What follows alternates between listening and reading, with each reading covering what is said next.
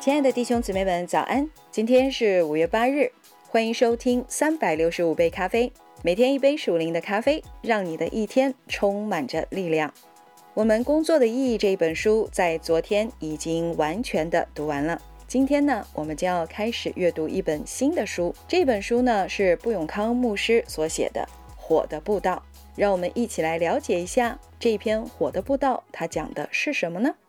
首先，今天我们来讲第一部分需要。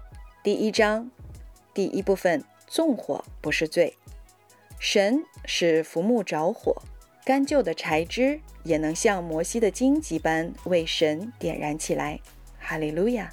我不会祷告说：“主啊，让我为你烧尽。”我不想只变成灰烬。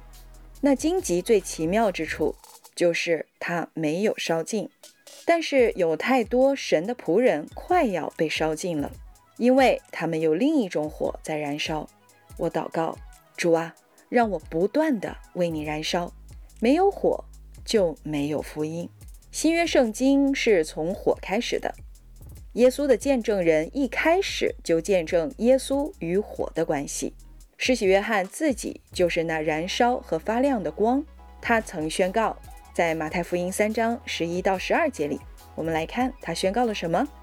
他说：“他要用圣灵与火给你们施洗，他手里拿着簸箕，要扬尽他的场，把麦子收在仓里，把糠用不灭的火烧尽了。”施洗约翰介绍了与他极之不同的实习者耶稣。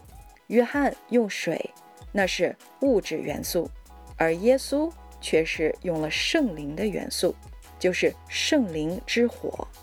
水与火是何等大的对比啊！施洗约翰站在冰冷的约旦河水里，而施洗者耶稣却站在火河当中。约翰最重要的工作是施洗。他说道：“耶稣最重要的工作也是施洗，施洗是主目前最大的工作。耶稣奉圣灵施洗，这是你成为重生的基督徒之后，基督给你的最大最好的经历。”亲爱的弟兄姊妹们，今天我们第一部分已经读完了。你有没有想过你要成为一个什么样的火呢？你是在为主燃烧福音的火。你愿意为了主成为一个不断能够燃烧的传福音的火，还是成为那个能够被烧尽的灰烬呢？亲爱的弟兄姊妹们，让我们成为那个不断的燃烧的火，为主奔跑。今天我们就讲到这里，明天我们将要继续来阅读第二部分。纵火者，耶稣爱你们。